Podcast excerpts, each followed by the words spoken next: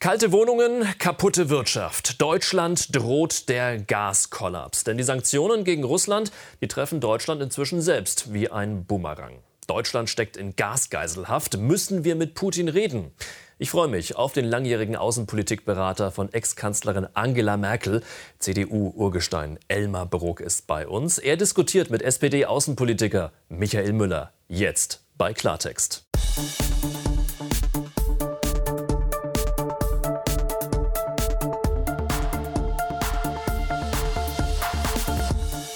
Und damit ganz herzlich willkommen zu Klartext aus Berlin. Freue mich, dass Sie da sind. Ich freue mich, dass meine beiden Gäste heute bei mir sind. Mr. Außenpolitik, CDU-Urgestein, Kanzlerberater Elmar Brok hat eine Menge Titel gesammelt in den 39 Jahren, in denen er im Europaparlament saß. Er ist ausgewiesener Russland- und Ukraine-Kenner und er will Putin, Zitat, aus der Ukraine rausjagen. Darüber werden wir sprechen. Schön, dass Sie da sind. Elmar Bruck, herzlich willkommen. Hallo. Michael Müller war sieben Jahre regierender Bürgermeister von Berlin. Jetzt sitzt er für die SPD im Bundestag, hat sich dort der Außenpolitik verschrieben und er sagt, Sanktionen lockern kann er sich vorstellen. Wie und in welcher Form, auch darüber werden wir heute Abend sprechen. Schön, dass Sie da sind. Herzlich willkommen. Freue mich sehr. Ja, die Energiekrise in Deutschland spitzt sich weiter zu. Die Bundesregierung, so der Eindruck, scheint äh, machtlos und auch ein Stück weit ratlos. Wohnung oder Industrie? Wer bekommt Gas, wenn die Leitung zubleibt? Noch sind Haushalte bevorzugt, aber die Stimmen werden lauter, die sogenannte Priorisierung zu überdenken. Bundeswirtschaftsminister Robert Habeck sieht alle in der Pflicht, bekommt beim Euromainz Industriegipfel Unterstützung aus der Wirtschaft. Wenn wir das schaffen, unsere Verschwendung zu reduzieren, allgemein mit allen Ressourcen, aber auch bei äh, Energie, haben wir die größte Energiequelle gefunden, die wir haben. Reichen wird das aber nicht. Bleibt das Gas aus, rechnet die Bundesregierung mit regionalen Notlagen. Die Stadt Ludwigshafen plant schon die erste Wärmehalle für den Winter. In der Union und auch bei der SPD und FDP wird laut über eine Laufzeitenverlängerung der Atomkraftwerke nachgedacht. Für den grünen Regierungspartner bleibt das ein Tabu. Wir haben ja bei der Frage, wo wir Gas brauchen, vor allem die Bereiche Wärme und Industrie zu berücksichtigen. Und da hilft uns Atomkraft gar nichts. Wir haben ein Wärmeproblem bzw. ein Industrieproblem, aber kein Stromproblem. Forderungen gibt es viele, konkrete Lösungen bisher keine. Und die Gasuhr tickt. Herr Brok, müssen wir mit Putin reden? Man muss immer reden mit jemandem, aber man muss die richtigen Voraussetzungen und den richtigen Zeitpunkt finden.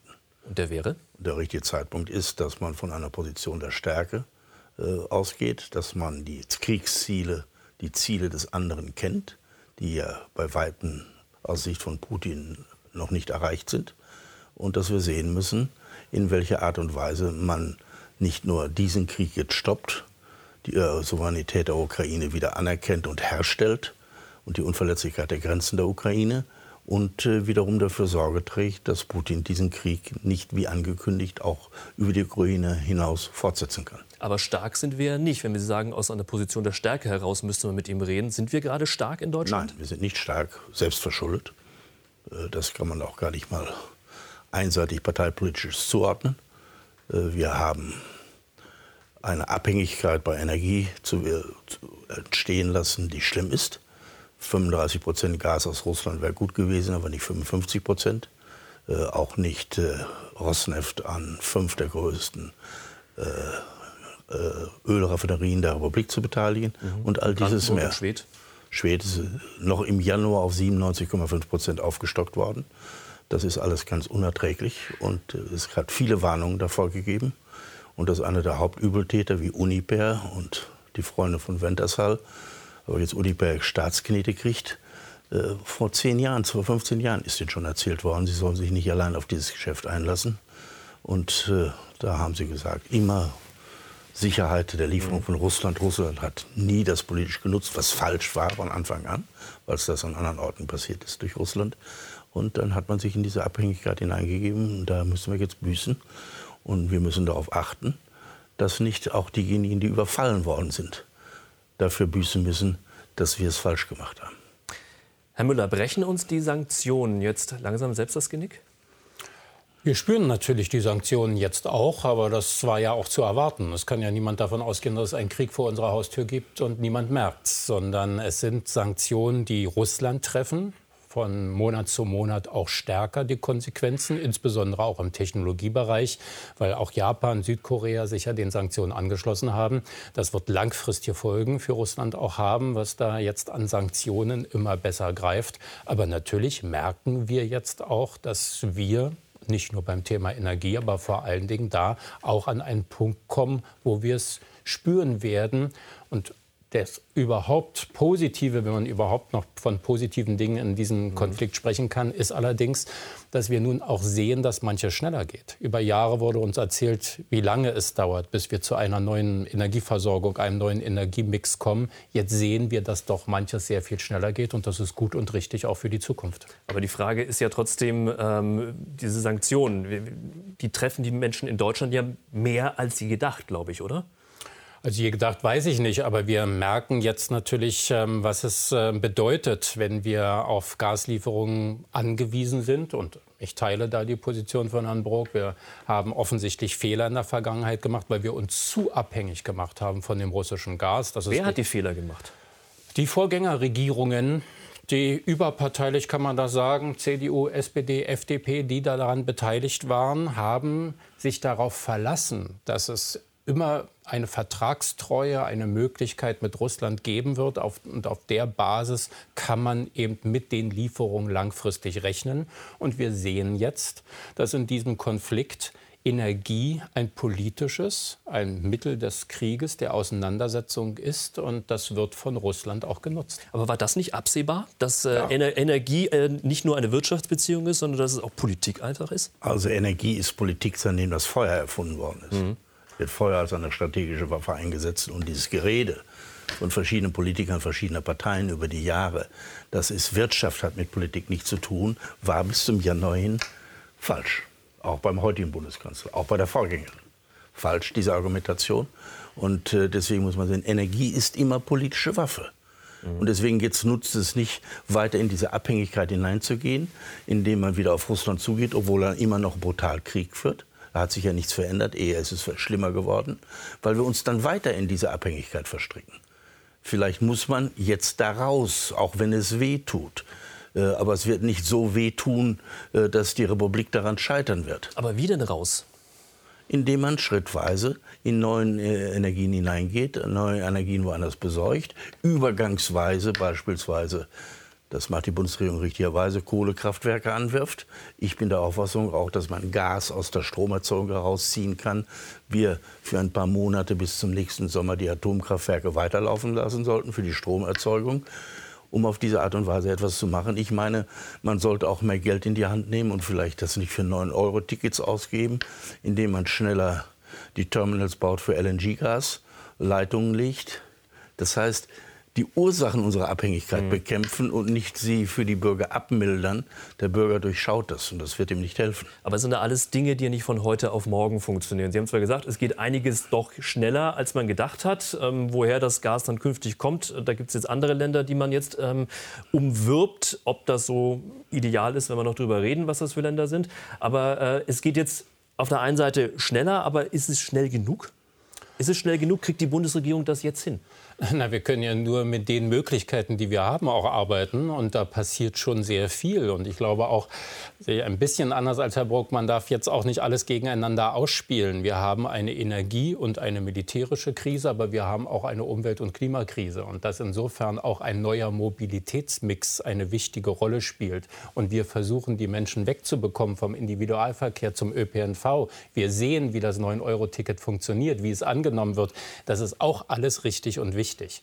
Aber ich, ich sehe es ja, wir sind beim Thema Energiemix auf einem guten Weg, aber es muss schneller vorangehen. Ähm, wir können auch nicht mehr uns Luxusdiskussionen leisten, wie ich sie in Bayern erlebt habe, in der Ministerpräsidentenkonferenz, wo der bayerische Ministerpräsident sagt, wir wollen keine Stromtrassen aus dem Norden bei uns im Land sehen.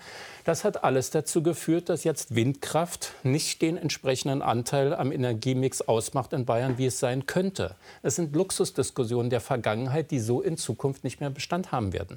Nun schimpft ja alles äh, auf die Vorgängerregierungen, auf Gerhard Schröder, auf Angela Merkel. Die hätten Deutschland eben in diese Abhängigkeit von Russland äh, gebracht. Sie haben Angela Merkel auch, ähm, Herr Bruck, ähm, viele Jahre beraten in Sachen Außenpolitik. Ähm, was ist dann da trotzdem schiefgelaufen?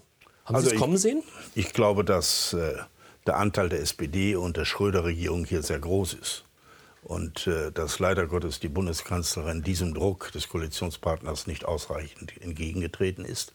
Aber leider Gottes auch zu oft den Wünschen äh, der Wirtschaft nach billiger Energie gefolgt ist und dem nicht entgegengetreten ist.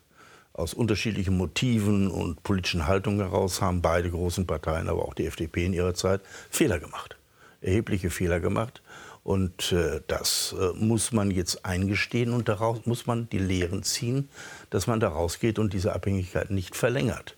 Äh, denn das ist ja die Gefahr, die da gegeben ist. Äh, das ist ja auch nicht nur die Frage, was Herr Söder da äh, fälschlicherweise gesagt hat, wie Herr Müller richtig gesagt hat. Es sind ja auch andere, die sich intensivst für erneuerbare Energien einsetzt, mhm. sind natürlich auf dem Lande immer dabei, verhi zu verhindern, dass Leitungen gelegt werden müssen. Das ist bei mir in Westfalen so, äh, dass die Grünen ganze Bürgerinitiativen äh, gegen die Durchleitung mhm. der von ihr propagierten Energie äh, einführen. Ich glaube, da sollten wir alle Klartext sprechen und nicht auf alte Ideologien uns beruhen, äh, berufen. Ich glaube, dass das wichtig ist, dass wir in einer Notsituation sind, die durch den Krieg Putins deutlich geworden ist. Aber was Und haben Sie denn der Bundeskanzlerin damals geraten? Sie haben sich sicherlich über die Gasthematik mit ihr auch ausgetauscht. Ich habe immer seit 19, ich bin nicht einer der engsten Berater. Das soll man nie von sich in Anspruch nehmen. Und Für Außenstehende schon. Ja, aber ich habe es nicht gesagt. Und äh, ich äh, möchte sagen, ich habe schon öffentlich mich gegen Nord Stream 1 ausgesprochen. Mhm. Äh, weil dieses begriffen worden ist mhm. in den, unseren östlichen Nachbarländern, Mittelosteuropa, äh, insbesondere auch in Polen, äh, dass dieses äh, Abkommen sind, Maßnahmen sind, die sie umgehen soll. Sie haben das wieder befürchtet und das wird immer stärker jetzt, dass die Deutschen und Moskau wieder einen Deal über ihren Rücken machen. Und diese Argumentation, die wir in Deutschland oft hatten, äh, wenn wir mit Moskau gut konnten, ging es uns auch gut. Dieses ist immer gewesen, dass unsere Nachbarn in Mittel- und Osteuropa darunter gelitten hatten. Polnische Teilung, Hitler-Stalin-Pakt und, und, und, was man da nennen kann. Und so ist das dort begriffen worden. Und dass man ein Jahr nach der Okkupation der Krim Nord Stream 2 unterschrieben hat, das ist völlig unverständlich. Das ist auch dazu noch politisch unverständlich. Es ist also ein ökonomischer Fehler und ein politischer Fehler gewesen, dieses so zu machen, wie man es gemacht hat. Und genau jetzt haben wir den Schlamassel, wir haben diese Gasabhängigkeit. Das Gas äh, wird immer weniger, was aus Russland kommt. Und die Bundesregierung, allen voran Vizekanzler Robert Habeck, schwört uns eben auf diese massive Gasknappheit äh, auch für den kommenden Winter ein. Lösungen scheint es irgendwie keine zu geben, aber jetzt äh, macht die EU das zur Chefsache und wir können uns das mal angucken. Die EU-Kommissionspräsidentin Ursula von der Leyen hat jetzt nämlich den Gasnotfallplan präsentiert. Kernaussage war, wenn die Mitgliedstaaten nicht mindestens 15 Prozent Gas einsparen, dann werden sie dazu von der EU gezwungen. Die Länder müssten dann festlegen, welche Industriezweige gegebenenfalls geschlossen werden und letztlich auch, wann auch private Haushalte kein Gas mehr bekommen. Das alles im Eilverfahren. Und die öffentlichen die an Temperatur in ihren Gebäuden zurück. Ja, und das EU-Parlament, genau, das EU-Parlament hat dazu auch gar kein Mitspracherecht. Ursula von der Leyen hat unterdessen aber auch, wir sehen es hier, neue Gaspartnerschaften an Land gezogen. Aserbaidschan soll nun zum Beispiel doppelt so viel Gas liefern wie bisher. Herr Müller, mit Putin wollen wir nicht mehr, aber dafür jetzt mit Aserbaidschan, mit Katar und Ägypten. Sind das jetzt die besseren Despoten? Naja, also Putin führt einen Krieg. Einen Angriffskrieg gegen ein, ein Land, das äh, sich versucht zu verteidigen gegen das, was Putin da vorhat, gegen die Zerschlagung dieses ganzen Landes, der Ukraine. Und äh, das ist in anderen Ländern nicht der Fall. Aber natürlich werden wir darüber diskutieren müssen. Die Überschrift Aber der Ministerin ist wertegeleitete Außenpolitik. Ja. Und da wird man offensichtlich Kompromisse machen müssen. Wenn man in Katar Energie einkauft oder in Aserbaidschan, wird man weiter über Werte, die uns wichtig sind, auch mit diesen Ländern reden. Aber man wird Kompromisse machen müssen, weil ansonsten wird man dort, glaube ich, nicht einkaufen können.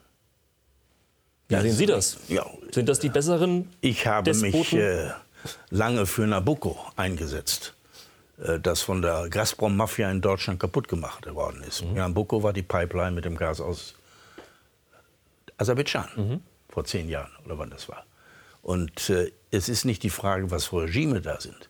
Wenn wir nur Deals machen dürfen mit Regimen, die unseren demokratischen Standards entsprechen, sind wir ziemlich einsam auf dieser Erde. Äh, Das heißt, es muss mit allen gehen, aber es ist die Frage der Abhängigkeit. Von jedem ein bisschen und nicht alles von einem. Also das, ist heißt, man verteilt, jetzt, die, man verteilt jetzt nicht mehr die Abhängigkeit auf ein Land, sondern auf mehrere, bei denen die Menschenrechte, Pressefreiheit äh, etc. Ja. etc. auch mit Füßen getreten werden mitunter. Dann müssen wir sehen, dass in Deutschland und Österreich und in ganz Mitteleuropa es natürlich keine Energie gibt. Wir haben nämlich kaum eigene Energie, solange wir nicht ausreichend, und das wird nicht vollständig ausreichend sein, äh, auf die erneuerbaren Energien gesetzt haben, die übrigens nicht nur aus Umweltschutzgründen, sondern wie wir hier sehen, auch aus sicherheitspolitischen Gründen der richtige Weg sind. Äh, Ich glaube, es ist wichtig, dass wir nicht alle Kugeln ins selbe Nest legen. Und dass aus diesem Grunde heraus wir mit vielen Geschäfte machen müssen. Ich würde es nicht mal mit den USA, die völlige Abhängigkeit bei Energie wahrnehmen, wenn ein Trump wieder Präsident werden sollte. Und aus diesem Grunde ist es die Frage der Aufteilung, der Diversifizierung, wie das auf Neudeutsch heißt. Und hier müssen wir, glaube ich, sehr klar sein, ein bisschen von jedem, aber nicht alles von einem. Außerdem wollen diese Länder ja auch weitere Verbindungen äh, mit uns eingehen. Es geht ja nicht nur um Energie, es geht auch um andere Handelsbeziehungen.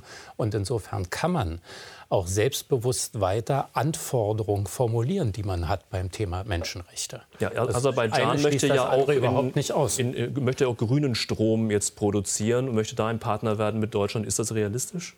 Das kann ich nicht beurteilen, ob das technologisch realistisch ist. Aber erstmal ist es ja gut, dass auch diese Länder sich auf den Weg machen und sagen, wir gemeinsam haben in der Weltgemeinschaft etwas zu tun, auch beim Klima- und Umweltpolitik. Jetzt haben wir diesen EU-Notfallplan Gas, den Ursula von der Leyen jetzt vorgestellt hat. Ähm, bekommen wir jetzt kaltes Wasser aus Brüssel verordnet, Herr Bruck? Nein. Erstmal ist äh, das ja unter Bedingungen gesetzt worden. Beispielsweise, dass drei Länder anmelden, dass Knappheit für sie da ist und Unterstütze gemacht werden. Das geht hier, sodass noch viel Spielraum dazwischen ist und darüber geredet werden muss. Es muss durch auf dem Ministerrat noch mit abgesegnet werden. Äh, aber dass man hier versucht, einheitliche Kriterien einzuführen, ist, glaube ich, wichtig. Es darf uns nicht passieren, was uns in den ersten Monaten der Corona Krise passiert ist, als wir Grenzen dicht gemacht haben und keine Schutzausrüstung nach Bergamo geschickt haben, wo viele Menschen gestorben sind. Das muss, glaube ich, deutlich sein, dass wir in dieser Frage solidarisch sein müssen. Das heißt aber auch, dass wir Deutschland ein bisschen mehr Kulpa machen müssen. Äh, Das hat damit zum, wer macht das in einem Beispiel deutlich. Es kann sein, dass wir Gas aus Polen brauchen. Polen haben im Gegensatz zu Deutschland ihre Lager komplett gefüllt weil sie vorausschauend da waren, weil sie uns gewarnt haben.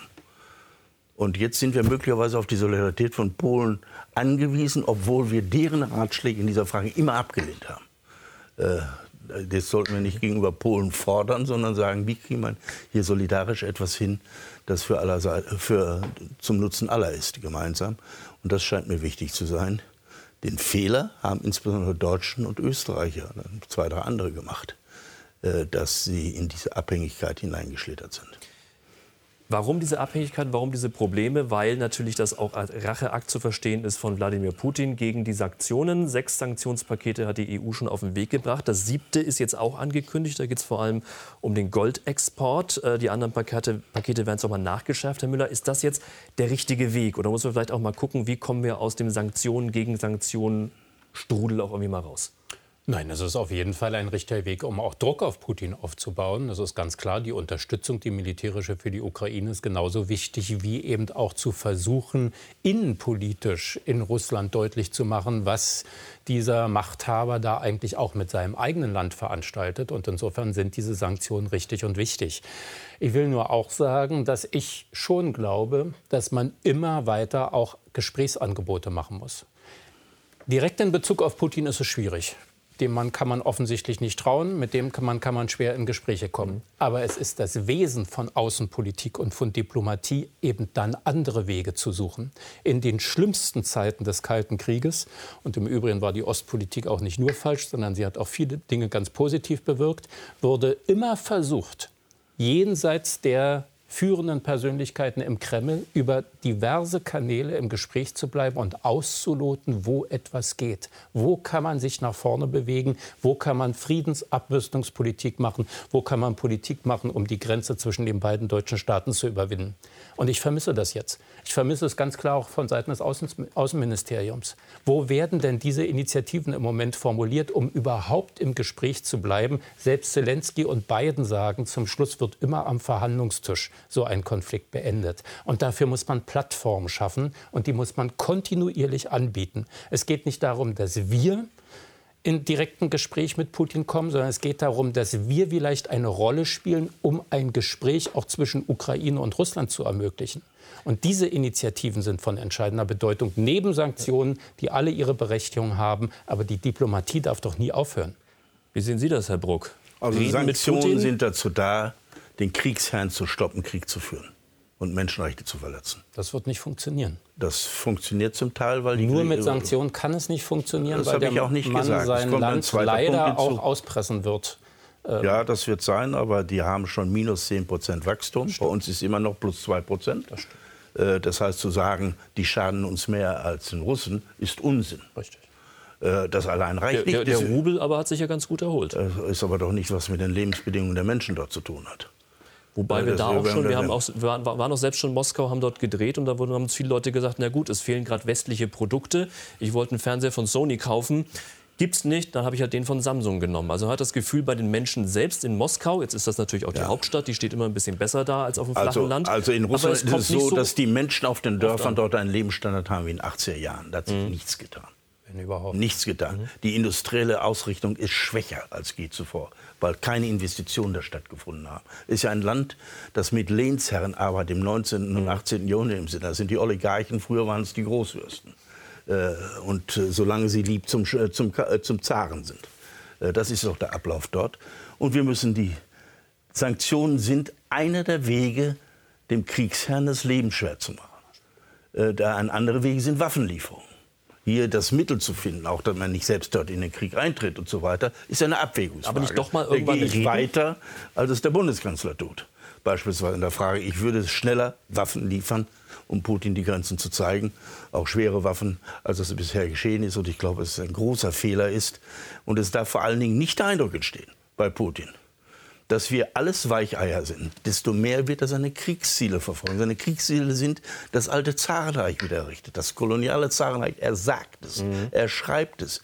Er hat im Vertragsangeboten mhm. von an USA und NATO im Dezember gesagt, er will wieder ein Cordon sanitaire, eine Sicherheitszone um sich haben. Das schließt die baltischen Staaten und Polen ein. Mhm. Wollen wir Deutschen zustimmen, dass Polen wieder Sicherheitsareal Russlands sind, nachdem wir die Polen so schlimm betrogen haben in der Geschichte, seit den polnischen Teilungen, Hitler-Stalin-Pakt, Rapallo und auch später noch. Aber kommen wir noch mal zum Thema Waffenlieferung, was Sie gerade eben angesprochen haben. Da muss mehr kommen aus Ihrer Sicht. Sie ja. sehen das, glaube ich, anders.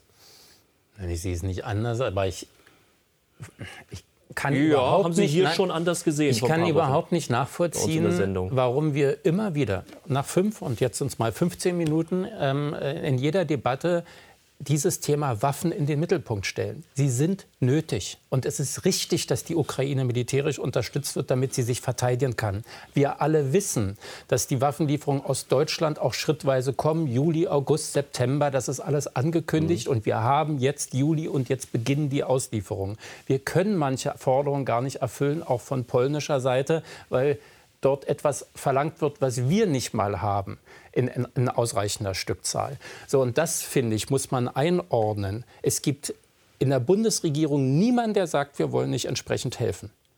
Aber wir müssen auch sehen, welche Möglichkeiten wir haben. Und wir haben nach unseren Möglichkeiten Dinge schrittweise angeboten, die jetzt auch umgesetzt werden.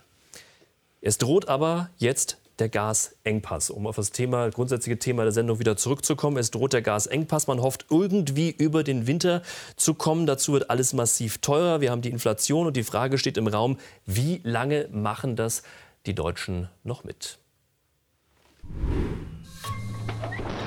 Milliarden Euro an Waffenhilfen, Kredite, ein Kandidatenstatus zum EU-Beitritt. Europa steht hinter der Ukraine. Aber wie lange hält das Bollwerk noch?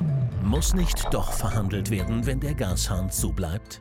Laut einer Umfrage der Bild am Sonntag glaubt in Deutschland fast jeder Zweite, dass uns die Sanktionen mehr schaden als Russland. Und auch SPD-Generalsekretär Kevin Kühnert fürchtet, dass uns ein Abschalten dieser Nord Stream 1 Pipeline härter treffen würde als Putin. Und zwar sehr deutlich. Komplett isoliert ist Putin nicht. In Teheran traf er die iranische Führung und den türkischen Präsidenten. Kann Europa, kann Deutschland dauerhaft bei seiner Haltung bleiben? Müssen die Sanktionen auf den Prüfstand? Herr Bruck, kippt die Stimmung in Deutschland allmählich? Die Stimmung kippt nicht, äh, wenn man die Ursache für diese Dinge nennt. Und die wäre? Die, das ist der Krieg Putins. Ein Krieg, der auch gegen uns gerichtet ist, der gegen die Demokratien gerichtet ist. Und wenn er seine erklärten Kriegsziele gehen, dass er das alte Zarenreich haben will, äh, dass Polen dort einbezogen ist, steht an unserer Grenze de facto. Das heißt, wir werden auch anders mit einbezogen. Ist es die Frage, wäre er mit dem, was er da heute bisher erkämpft hat, zufrieden? Nein, es wäre nur der nächste Schritt. Er würde sich ermutigt fühlen. Und diese Zusammenhänge müssen wir deutlich machen. Es geht auch um unsere Freiheit dieser Frage. Hier verteidigen wir eher den, äh, äh, den Frieden für uns als am Hindukusch. Aber was nützt, um den Menschen, die, was, was nützt den Menschen in Deutschland die Freiheit, wenn nur noch kaltes Wasser aus der Dusche kommt und sie gegebenenfalls also will, in Wärmehallen also müssen, wie sie manche städtischen einrichten? Ich glaube, dass viele Menschen in Russland in der Ukraine gern ein halbes Jahr kalt duschen würden, wenn sie in einem freiheitlichen System leben würden. Zu sagen, dass warmes Wasser, das heißt, es wird ja warmes Wasser auch dann geben, äh, aber vielleicht nicht mehr so lange, äh, dass man stundenlang duschen kann. Es ist ja auch nicht so, dass man befürchten müssen, dass die Wohnungen völlig kalt bleiben.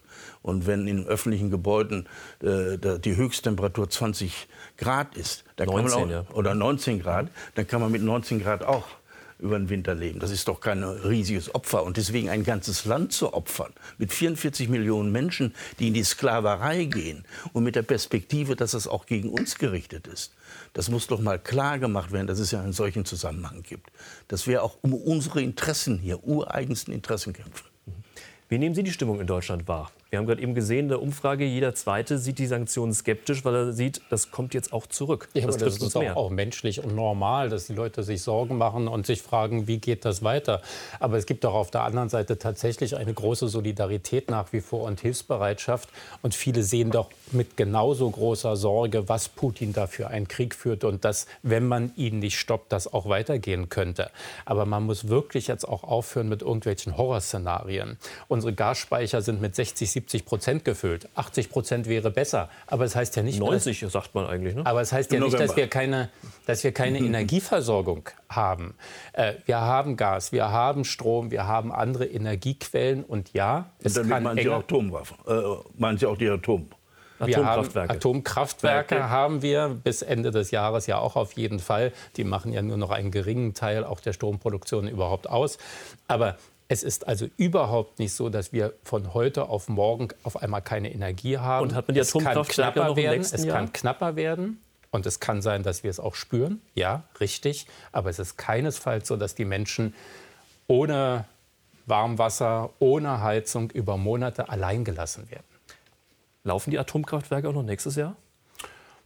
Da bin ich sehr skeptisch. Ich will mich da nicht um einen Tag oder eine Woche streiten, ob es da irgendwelche Übergangsfristen auch geben kann. Aber man muss es auch das eben einordnen. Es ist ein so geringer Teil, den uns die Atomkraft noch liefert an Strom. Und Sie haben selbst den äh, Einspieler ja gehabt von Habeck, der zu Recht darauf hinweist, wir haben da eigentlich gar kein Problem. Wir haben ein Problem doch, beim Thema ja, aber Wärme Habeck sagt doch, wir sollen an jeder Stelle irgendwie sparen. Wir, wir setzen das immer noch 14 Prozent der, der, Stromerzeugung wird durch Gas basiert. Dieses Gas könnten wir abziehen für Wärme, wenn wir die Atomkraftwerke laufen lassen würden für Elektrizitätserzeugung. Das muss man gegenrechnen.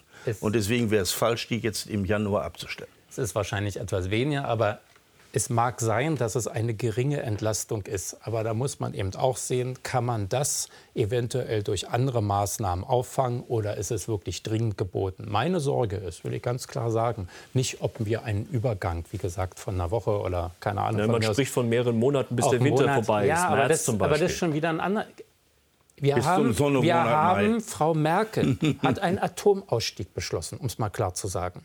Und in 16 Jahren hätte sie noch mehr beschließen können, auch nach der Schröder-Ära, wenn sie denn gewollt hätte. Die Und SPD hatte auch schon sich Atomausstieg 16 beschlossen. Jahre lang gab es eine Kanzlerin, die etwas hätte tun können, um aus der Abhängigkeit von russischem Gas rauszukommen. Oh, das- 16 Jahre. Da 16 waren aber Jahre. die SPD-Koalitionspartner striktstens dagegen. Ich Bis es- hin zum Koalitionsausstieg. Ich find's Und groß- 2017 war die, das Jahr zu Nord Stream 2 noch Koalitionsbedingungen von Seiten der SPD. Ich- also bitte jetzt nicht auf Frau Nein, Merkel und die CDU abschieben. Das ist- scheint mir ein bisschen zu weit zu gehen. Richtig. Es ist auch großartig, dass Sie die SPD als so kraftvoll einstufen, dass sie auf jeden Fall immer die Kanzlerin überstimmt.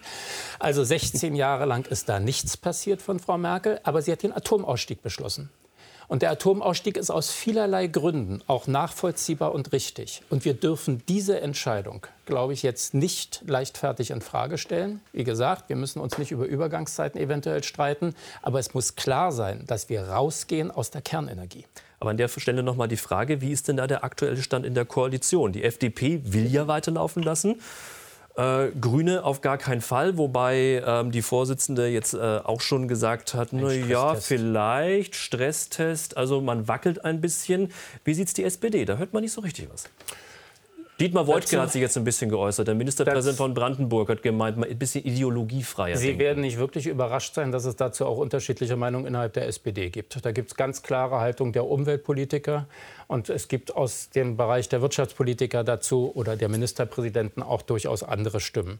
Ich glaube wirklich, das Entscheidende ist, dass der Grundsatzbeschluss, aus der Kernenergie auszusteigen, nicht in Frage gestellt wird. Und das ist uns in der SPD auch sehr wichtig. Nun hat sich ja dazu aber auch, wir haben schon ähm, gehört, gerade eben Ministerpräsident Dietmar Woidke, äh, der Ministerpräsident von Brandenburg, ein SPD-Ministerpräsident, aber auch der Ministerpräsident von Sachsen, Michael Kretschmer von der CDU, hat sich nun äh, ge- geäußert äh, zu den ganzen Sanktionspaketen, die wir gerade haben und äh, zu unserer Gasabhängigkeit. Und immer mehr Stimmen sagen eben, wie auch Michael Kretschmer, Deutschland muss jetzt mit Putin reden. Wir brauchen für die kommenden Jahre Rohstofflieferungen, vor allen Dingen im Bereich Gas und Öl aus Russland. Wir müssen alles dafür tun, dass das, was derzeit die überwiegende ja, Vorstellung ist, dass dieser Krieg äh, auf dem Schlachtfeld entschieden werden muss, dass das falsch ist. Wir müssen alles dafür tun, dass dieser Krieg schnell eingefroren wird, es einen Waffenstillstand gibt. Das geht nur durch zu Verhandlungen. Wer von Ihnen beiden stimmt Michael Kretschmer zu? Er hat recht, dass wir Verhandlungen brauchen. Das habe ich eben schon mal gesagt. Das Wesen der Außenpolitik ist nicht mit Waffen oder Geld zu arbeiten, sondern mit dem Wort. Das ist das Instrument der Außenpolitik. Und das muss immer stattfinden. Diese Verhandlungen müssen stattfinden. Was ich kritisiere an den Äußerungen von Kretschmann, ist, dass er den Eindruck erweckt, dass wir mit Putin, dass wir, Deutschland, mit Putin über einen Waffenstillstand reden könnte, nur damit wir auf einmal keine Probleme haben bei der Energieversorgung. Und das geht nicht. Da hat Herr Bruck völlig recht. Man muss klare Grenzen setzen. Dieser Mann im Kreml muss spüren, dass wir es ernst meinen und auch bereit sind, um unsere Demokratie und Freiheit zu kämpfen. Wobei Herr Kretschmer ja sagt, auf dem Schlachtfeld wird das nicht gewonnen. Wie sehen Sie das? Das kann natürlich auf dem Schlachtfeld gewonnen werden. Mit ungeheuren Opfern. Und Putin hat bisher nicht den Ansatz gezeigt, dass er es anders will. Und was die Ukraine bisher machen, ist Verteidigung. Jetzt den Verteidiger aufzufordern, aufzuhören, damit äh, derjenige, der noch mehr haben will, das Gebiet erstmal im Sack hat. Denn russische Politik gibt sowas nie zurück, freiwillig. Äh, Und dann, um unser Wohlergehen zu haben bei Gas, äh, den, der Ukraine dieses abzuverlangen, sich versklaven zu lassen. Die Ukraine, die ungeheuer unter uns geleitet, äh, gelitten haben. Unter Stalin haben sie fünf Millionen Menschen in einer erzwungenen Hungersnot verloren. In der Nazizeit haben sie sechs Millionen Menschen verloren. Und jetzt kommen wir wieder an und sagen, damit bei uns die Stuben nicht 20, sondern 22 Grad sein müssen, lasst euch doch versklaven. Diesen Ansatzpunkt sehe ich überhaupt nicht. Michael Kretschmer, den ich ansonsten sehr schätze, aber der mit Herrn Putin telefoniert in Moskau von der Bank aus, äh, scheint mir nicht der richtige Ratgeber zu sein in einer solchen Frage. Und seine Forderung, die er stellt, heißt ja, die Sanktionen komplett zurückzunehmen. Das heißt, er, Putin macht weiter Krieg, wir nehmen die Sanktionen zurück und dann soll er das der Weg sein, ihn zum Waffenstillstand zu bringen. Und übrigens den Waffenstillstand, dort entscheidet die Ukraine, nicht wir. Wir sind nicht die Master der Ukraine. Wir müssen ihnen helfen, sich verteidigen zu können über Sanktionen, über Waffenlieferungen und über politische Unterstützung. Aber natürlich muss am Grundsatz geredet sein. Den besten Ratschlag, den ich in der Politik mal bekommen habe, ist von Bush Vater gewesen. Ich habe ihn 2014 gefragt nach der Übernahme der Krim. Was sollen wir jetzt machen, sagt er. Stark sein, Stärke zeigen und dann reden, reden, reden. Diese beiden ersten Voraussetzungen müssen wir erfüllen. Aber wenn wir jetzt gleich einknicken und sagen, nehmen wir alles wieder zurück, lieber Putin, sei doch wieder lieb zu uns. Das ist doch der Ansatz von Herrn Kretschmer. Wird den Kriegsherrn nur ermuntern, weiterzugehen. Das war, glaube ich, ein sehr weises Schlusswort. Vielen, vielen Dank. Das war Klartext mit Elmar Bruck und Michael Müller. Dankeschön, dass Sie bei uns waren. Wir gehen jetzt in eine kurze Sommerpause. Wir sind wieder da am 24. August. Bis dahin einen schönen Abend und vor allem einen schönen Sommer.